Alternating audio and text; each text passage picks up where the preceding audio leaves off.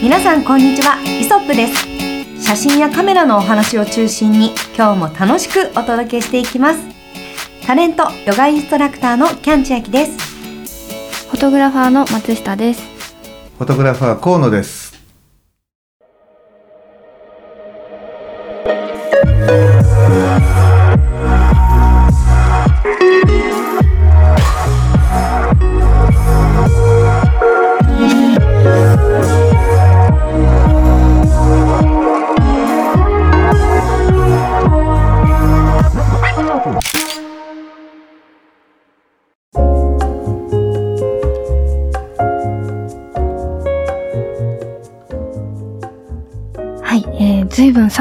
てきたんですが、はい。えっ、と、千秋さんは、はい。この季節何か気をつけてることだったりありますか？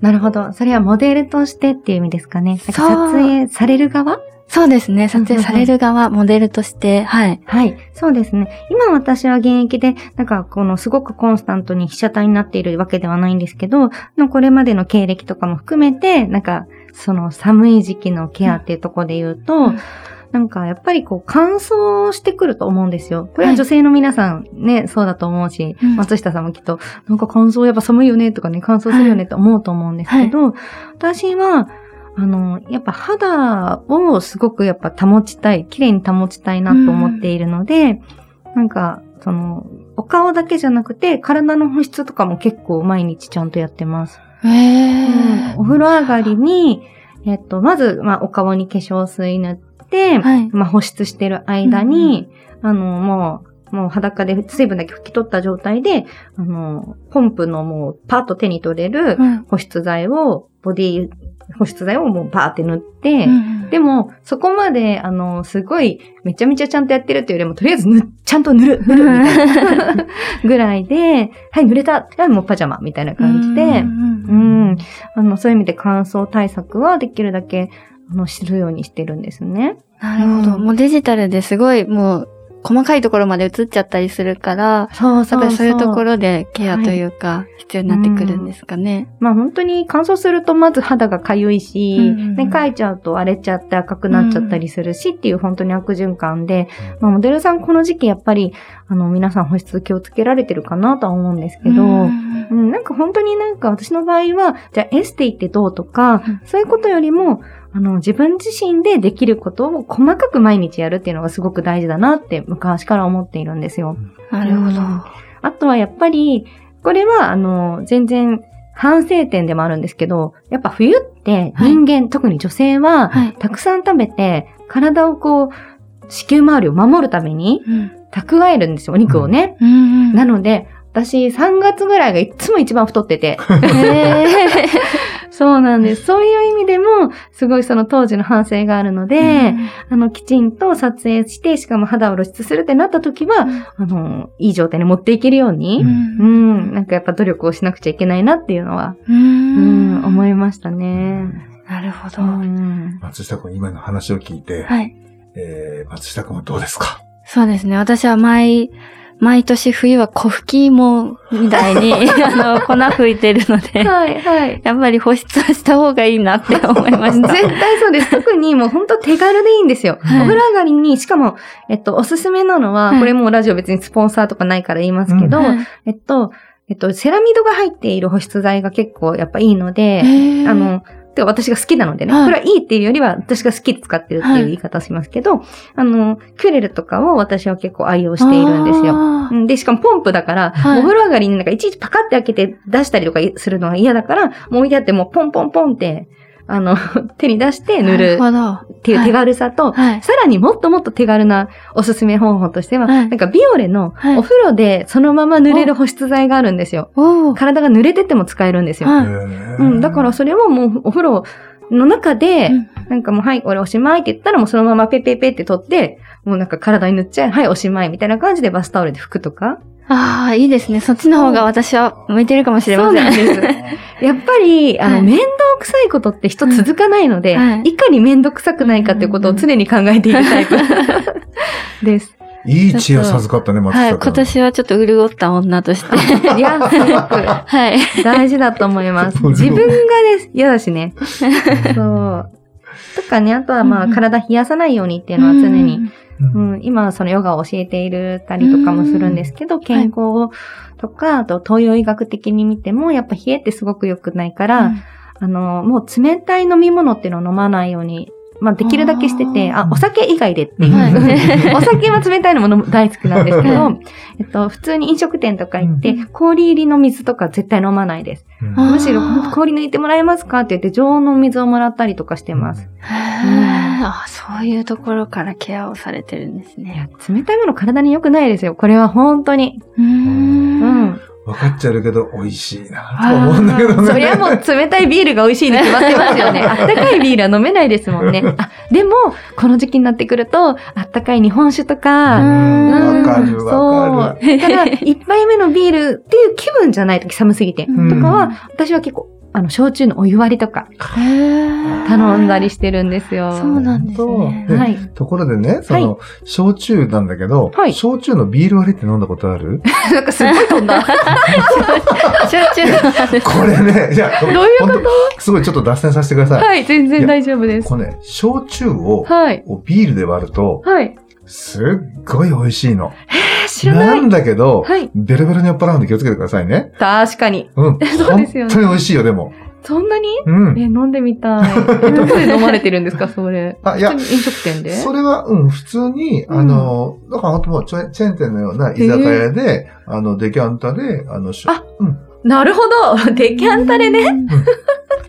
あの、焼酎とビールと用意してもらって、で、こう割ってこうなるっていううわすっー。ごい、あの、美味しいんだけど、うんうんその後ヘベレケになるんでね。はい。あの、一杯で収めてください。そうですね。いはいや、ピッチャーで頼んでさ、デキャンタで頼んで一杯で収まんないですよね。そうですよね。あとはみんなでこう、ついで回るみたいな。そうですね。確かに。まあすごい。マッコリのビール割りは知ってたけど、うん。はい、焼酎は初めて聞きましたね。あ、マッコリのビール美味しいね。はい。ちょっとお酒お酒で盛り上がっちゃいましたついいけないいけない。失礼しました。はい。モデル側は、その保湿だったり、冷えのケアをされてるってことだったんですけど、うん逆にその、河野さん、うんうん。撮影者のうん方が気をつけてる、その冬の寒い時の、うんあの、ポイントというか、ケアするポイントっていうのはどんなところですか？うんまあ、これは逆に、まあそうだね。僕から、僕らが気をつけてる部分と、まあね、タレントとしてこう、経験のあるキャンちゃんから、まあ見たり気を、ね、感じ、感じする部分、両方出てくるといいと思うんだけど、うんまあ、撮影するね、僕らの側から言うと、まず、あの、できることってそんなにないの。正直。うん。それ何ができるかっていうと、じゃあ例えばそこに、そこに行くまでは車両を用意して、うん。で、車の中を温めておくとか、まあこれは夏だったら冷やしておくとか、うん。ね。で、あと、まあ、撮影ギリギリまで、まあ、車の中に、あの、ベンチコートっていうかね、うん。あの、それを用意しておいて、まあ、その中に、あの、なんだろう、えー、回路？うん。回路、まあ、ベタベタに貼って、なるべく温まるようにして、うん。で、それをギリギリまでこう、肩にかけておいてあげられるような状況を作るとか、なんか本当にね、できることってもう本当それぐらいしかなくて、うん。で、あとは、なるべく撮影を集中して、うんうん、で、あの、さ、あの、撮ると。だから、ああんまりこう、ぐだぐだだらだらと撮らないで、寒いからね。うん、で、えっと、冷えてきたなと思ったら、あの、休憩の時間を少し長めに取るみたいな、うんまあ、そのぐらいがもう本当に精一杯なのかなっていう気がする。でもそれができてたら素晴らしいですよ。うん。でいて、えっと、夏よりも、あの、意識的にトイレに行く、うんですかね、お誘いをする。ちょっとトイレ、大丈夫？とかって言ったら、まだ大丈夫ですっていうふうな、うんそのニュアンスを聞いて、うん。ああ、でも言っといた方がいいなと思ったら、あの、ちょ、俺行くんだけど、うん車で行っちゃっていい一緒になんて言って、うんそこまで行くとやっぱりね、あ、だったらじゃあっていうふうにみんななるじゃない？うんうんうん。確かに。まあ、そういうふうなところを少しこう気を使ったりとか、そのぐらい。いかな、僕らができることってね。ううん。ん。確かにタレントさん自身から、うん。お手洗いなー行きたいんだけどなーって言い出せないことが多分すごく多いので、ねしかも自分でも集中してて、うん行きたい状態になってるかわかんないとか、ああるんですよ。あ。だからそううお声掛けいただけるのはすごくいいと思います。しかも、その、行く、いあの、どうって言われてもわかんないから、うんまあ行くけどつ、ついでにしかもちょっとこう車で移動しないといけないっていうことが多分多いと思うので、ロケしてたら。ん。うん、そういうふうに一緒に行っていただけると、すごくありがたいです。ねうん。で、で、うちはもう、あの、これ、キャンちゃんまで一緒に車乗って、乗ったことが僕らとないから、あうんれなんだけど、うちの車にはね、あの、乗車のルールっていうのがあるの。お、どんな今これ言っとくけど、はい。えっとね、じょうちの車はね、はい。おもらしを、うん。おもらしね、うんおもらしを10としたときに、うん。要するにこれが満タンだと。はい。ね。そしたら、だいたい6から6.5ぐらいで教えてちょうだいねっていうふうなお願いあ、あの、モデルの子に言ってるの。確かに。うん。で、このさん6、うん6、6になっちゃいましたとかね。そろそろ6.5かもみたいな感じで、はい。なんはい。かそれぐらいな、あの、自分の感覚分量で、はいなったら教えてくださいねっていうふうなのが、うちの車のルールになってるの。わ、すごい、それ、使わせてもらおう。私よくそれで困るんですよね。もうギリギリになってから、え、もうこう、え、まだ高速だから、ね、全然あの、そ止まらないよ。あ、そうだ。あります。う。ね。っていうんで、だから、おもらしを10としたときに、はい。だいたい6から6.5で教えてねっていうのに、もうか関わらず、うちの松下さんは、はい。9.89とかね、あのね、本当にもうわけのわからないよね、あの、ほぼ新記録のようなやつですね。はいあの、体操で言えば。はい。そんな数字を叩き出してもうね、ど、どうや、どうやって我慢したらいいかわからないぐらいのね、状態を過去に経験してらっしゃいます。はい。はい。そそこら辺のエピソードをお願いします。もう何回か9.89とおっしゃいましたが、9.98ぐらいな感じで、うんあの、力を入れて我慢するじゃないですか。はい。力を入れていいのかさえも、どう力を入れたらいいのかもわからなくなるぐらい、うん。高速だったり、うん。で、うんあの、コロさん、ちょっと次パーキング寄っていただいてもいいですかね。言ってからもうもぞもぞもぞもぞして、はい。それが、その、私的にはまだ5ぐらいだったんですよ。うん。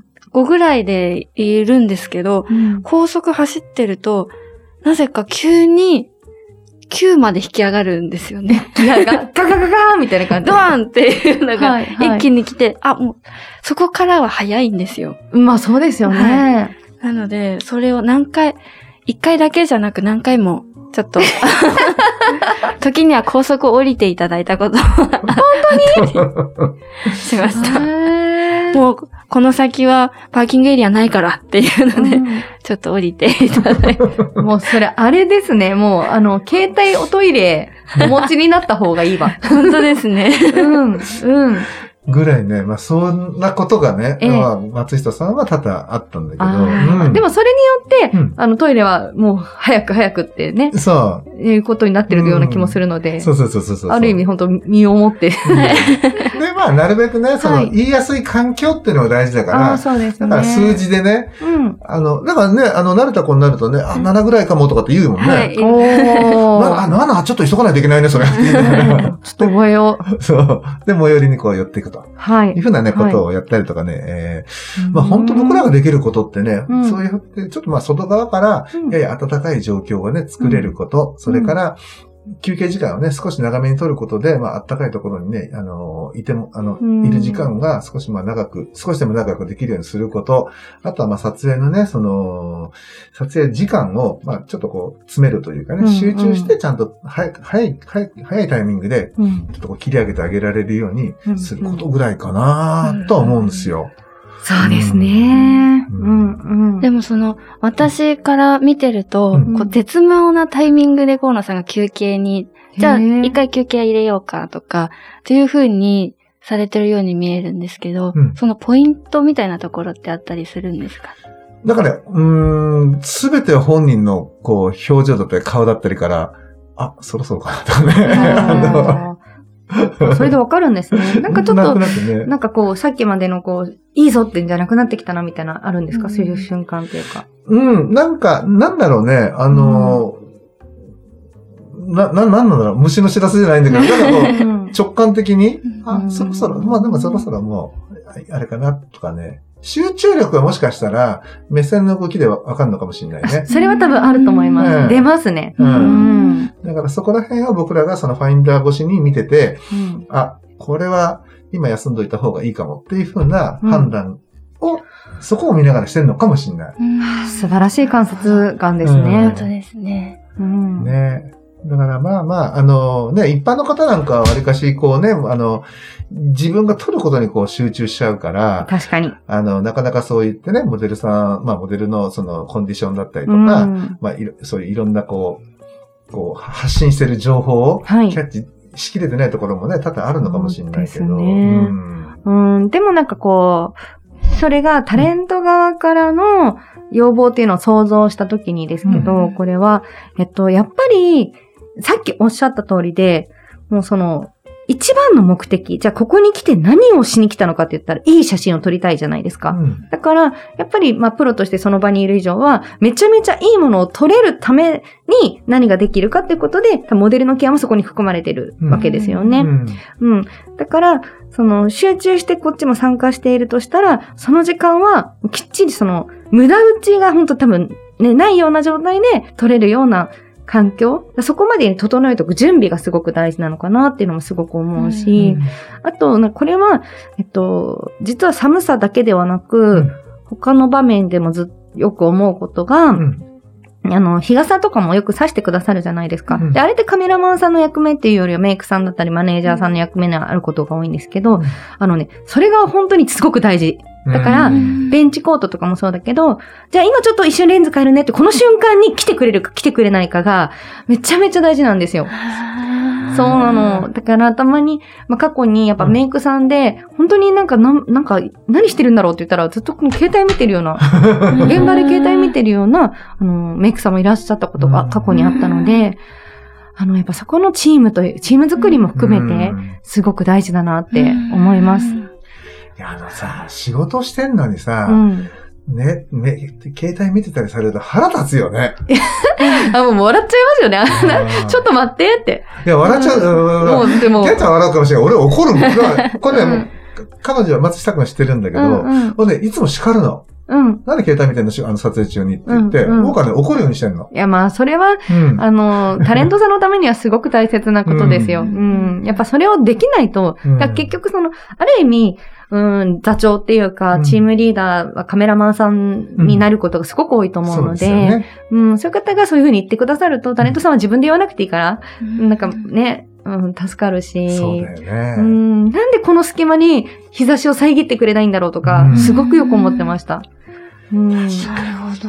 そう。本当にその実はね、数秒なんですよ。数秒で意外と復活できるから。うん。そうかなるほど。松下君。はい。すごい、そう、もう本当に、こう、どれだけ大事かっていうのうが、んうん。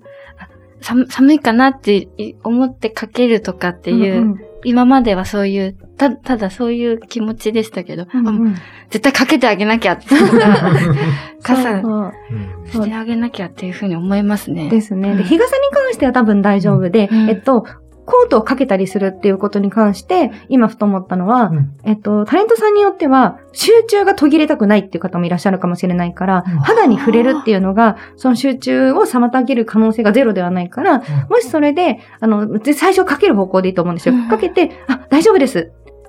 って言われた時にどうするかとかも、うん。ちょっと一つ考えどころだなと思いました。そうなんですよね、うん。大丈夫ですっておっしゃる方もいるので、うんうんうん。じゃあ、必要だったらやってくださいってあ言ってもいいと思うし。なるほど、なるほど。うん、もしかしたらその方は本当に必要はないのかもしれないし、うんうん。やっぱ、ただ、やっぱその、タレントさんはそう思ってても、やっぱかけて、ちょっとでも寒さから守ることで少し持続するわけだから、うんなんかそこら辺は本当に、なんていうか、やりと、現場のやりとりですよね。空気を読まないとか。そういうことですよね。ね難しいけど。うん。だからあれじゃないかな、こう、差し出してみるっていうのは手かもしれないね。一回大丈夫ですって言われた人がいたとしたら、うんあの、終わったタイミングでスッと言って、どうですか？って言ったら、あ、大丈夫ですってやられれば、うんうん。あのあ、、そうですね。なしにすればいいんじゃない？うん。まさにまさに。なんか収録終わりとかでお水とか持ってきてくださる AD の方とかも現場で、まあそれは普通の収録の時いますけど、うん。あの、置いといていただいてもいいし、いりますか？って言って、あ、大丈夫ですって言って、これもスムーズだなってすごく思うので、うんうん、なんか差し出すのはすごくいいですね。ね。なるほど。うんもしかしたらその方が、ううんん、お互いが嫌な嫌な気持ちにならないかすね。ね。マネージャーさんぐらい関係値があって、うんなんかマネージャーさん多分普段からこうしてほしいって話してると思うので、タレントさんは。そういう方だったら多分何も言わずにこう、いけると思うんですけど、うん、っていう感じです。わからない時はね。そうです。ん。まあ、それか事前にお伺いしとくのも一つだけど、ん。まあ、本人も理解してない場合があると思うので、うん。そういう経験が豊富な方ばっかりじゃないから、うん。うん、っていうのも思いました。そうだね。ううんん。なんかそういったね、そのまあカメラマンの気遣い、それからうんまあタレントのなんか思いっていうね、うんやっぱそういうところをね、うまくこう、紡いでいてね、なんかまあ寒い時期でもね、気持ちいい、うん気持ちのいい撮影ができたらいいなっていうふうにはね、そうですね。そうですねそれで言うとそれこそうん温泉で、うん。なんか冬に温泉地で撮ったことがあって、うん。で、寒いから温泉入ってたいじゃないですうか。ん。でも、のぼせるじゃないですか。だから、そこら辺も難しいんですよね。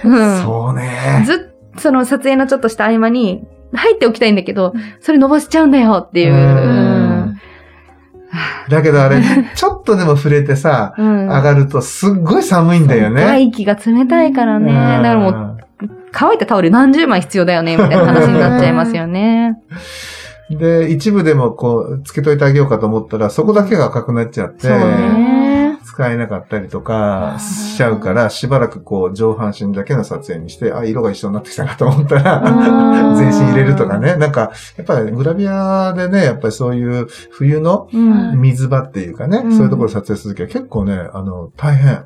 本当ですね。うんもう本当に全部を見てないとうん。難しいですね。あとはね、あの、まあ、初歩の初歩で言うと、湯気抜きから始まって、結露の問題とかね、そういったのをクリアした上でタレント招いて、そこからの撮影になるから。ああ、そうなんですね。やっぱ自分たちが見てないところでもね、皆さんがすごくやってくださってるんだなと。ねえ。あそこ行ったことない？あの、伊豆の、あの、ちょっと温泉旅館みたいなとこ。あ伊豆はないと思います。ない？うんそこにね、大きなね、あの、お風呂があるのね。へえ。で、撮影の時は特別にまあ貸してもらえるの。うんで、まあ貸貸してもらえる時間っていうのは、ちょうどその宿泊者が、うんあの、チェックアウトする10時から、はい。今度ね、一般入島っていうのがあって、はいそれが12時からなのね。あその2時間の間は貸してもらえるんだけど、うんうんもうこの、くだだから9時半過ぎぐらいから、もう自分が最初にもう風呂入っておいて、はい。で、お客さんが出たなと思ったら、こう体拭いて、あの、洋服着て、で、あの、ね、ズボンの裾まくって、はい。それからもう戸を全部開けて、湯気抜きをして、ああ、なるほど。うん。そう、で、そうこうしてるうちに、あの、カメラ機材をこのビニールにぐるぐる巻きにして、うんうん。で、あの、お温度をね、あの、カメラの機材と、あの、そこのおお風呂の中の温度と合わせておかないと、結露しちゃって曇っちゃって全然撮影できないから。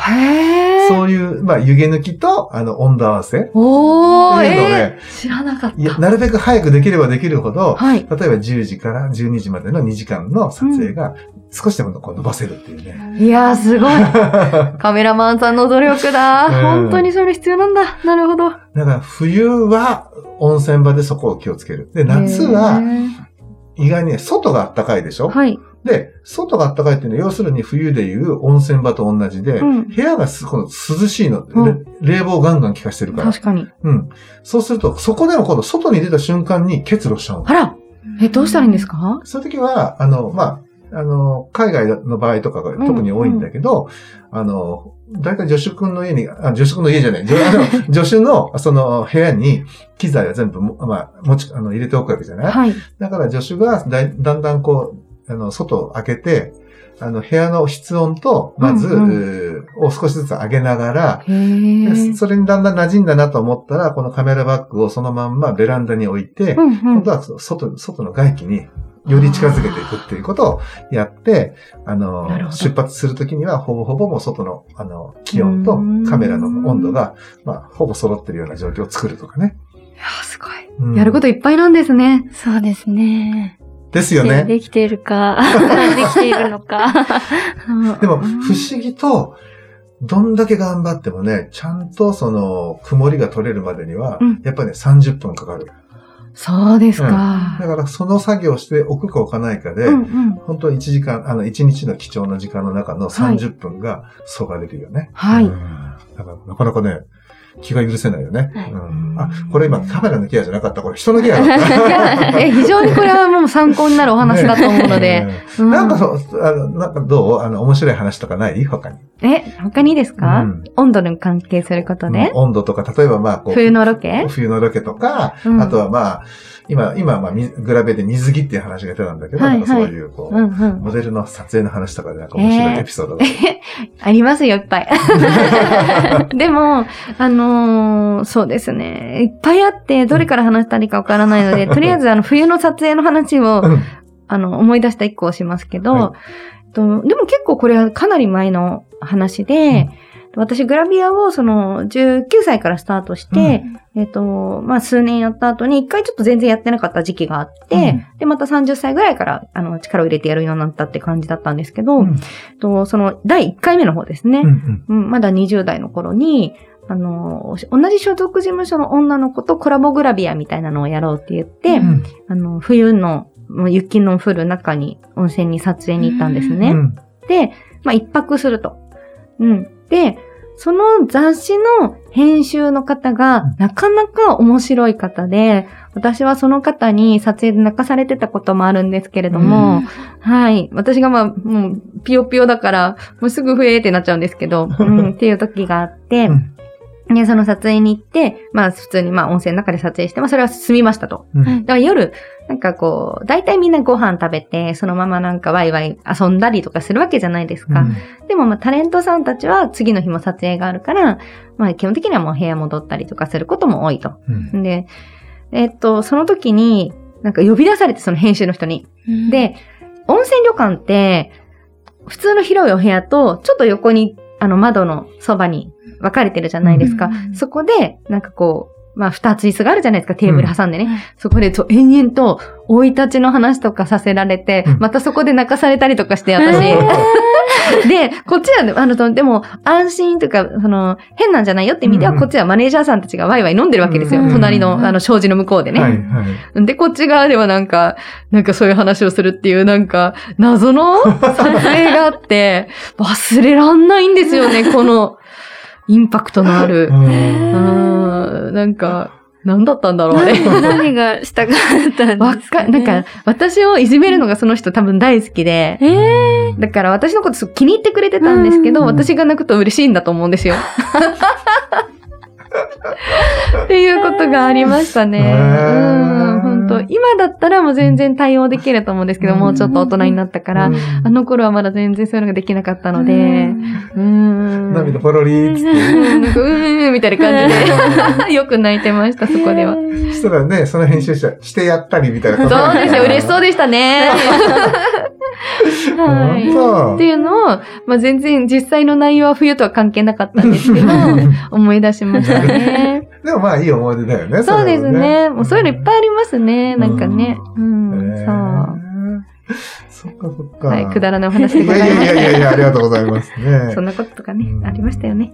やっぱなんか、多分これは本当、グラビアから、こう、バリバリやってた時期から少し離れているからこそ、あの時めっちゃ面白かったなっていうのを、うんやっぱその思い出として覚えてて、うんで、特に辛い撮影の方がうん、意外となんか思い出すと楽しいってあるじゃないですか。あるね。うん、そう。なんか、だから辛い経験は後で笑って話せるようになるから、うんみんないろいろチャレンジするといいんじゃないかなと思いますね。なるほどね。うん。いや本当そうだね。はい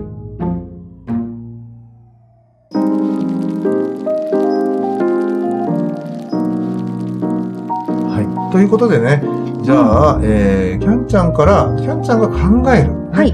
えーまあ、モデルの立場からして考える、うん今撮影をする、まあ、あの、愛好家の人いっぱいいるよね。はい。そういう人たちに向けて、うん。まあ、せっかくね、冬も、冬に撮影するんだったら、えこんなところ気をつけてあげてねっていう、えっ、と、ポイント3選。これをね、ちょっとね、聞いてみたいなというふうに思います。はいどうでしょやっぱり、うんまあ一つ目としては、うんえっと、自分の暖かさとモデルさんが感じてる暖かさは全く違う。きあの、うん体感が違うっていうことをもっともっと意識して、うんとにかく寒い、温めてあげようっていうことを全力で、うん、やっていただけるといいかなと思うんです。もううんヒーターを事前に用意しておくなり、車温めておくなり、あのーその回路、コートの中に貼ってあげるなり、う。うん。本当そういうところで、あの、モデルさんがちょっとでも楽に、うん、安心して撮影集中できるっていう環境を整えてあげてほしいなっていうのが一つですね。うん。じゃあ、二つ目行ってみましょう。はいで、二つ目は、まあ、さっき河野さんもおっしゃってたんですけど、うんとにかく集中して、できるだけ短い時間でいい取れ高を残していくうん。っていうことはすごく大切だなと思います。ふなんか普段の春とか秋とかだったら、すごく長く撮影していく中で、なんか何度もショットを重ねて、いいものが1枚撮れたらいいとかあると思うんですけど、やっぱり冬とか、まあ、真夏もそうですけど、そういうわけにいかないので、うん、いつ相手が倒れるかわからないっていう意識で。うんいいね。なんか危機感のね、感じながら。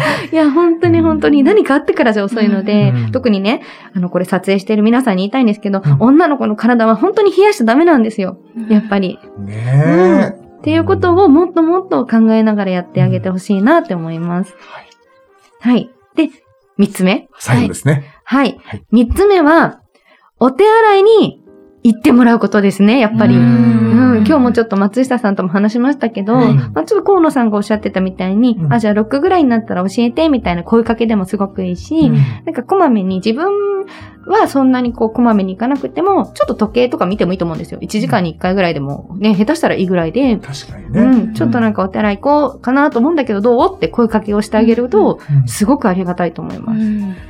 ということは、じゃあ、河野、結構いい感じでクリアしてる感じ？え、めちゃめちゃクリアしてましたよ。よかったね。いやいやいやいやいやあの、じゃあ、これからもね、はいあの、6.5目指して、えうんー あの、声掛けを重ね、えー頑張っていきたいと思います。はい。はい。ということでですね、皆さん、あの、寒い冬、ね、これからまだまだちょっとしばらく続きますけれども、うんあのね、撮るあのモデルの、えー表情とか、そういったことをね、観察しながら、うんえーそういったね、優しさを相手にね、あの、与えてあげられればいいんではないかというふうに思います。はい。では、今日は今週はね、この辺で終わりにしたいと思います。ご視聴ありがとうございました。ありがとうございました。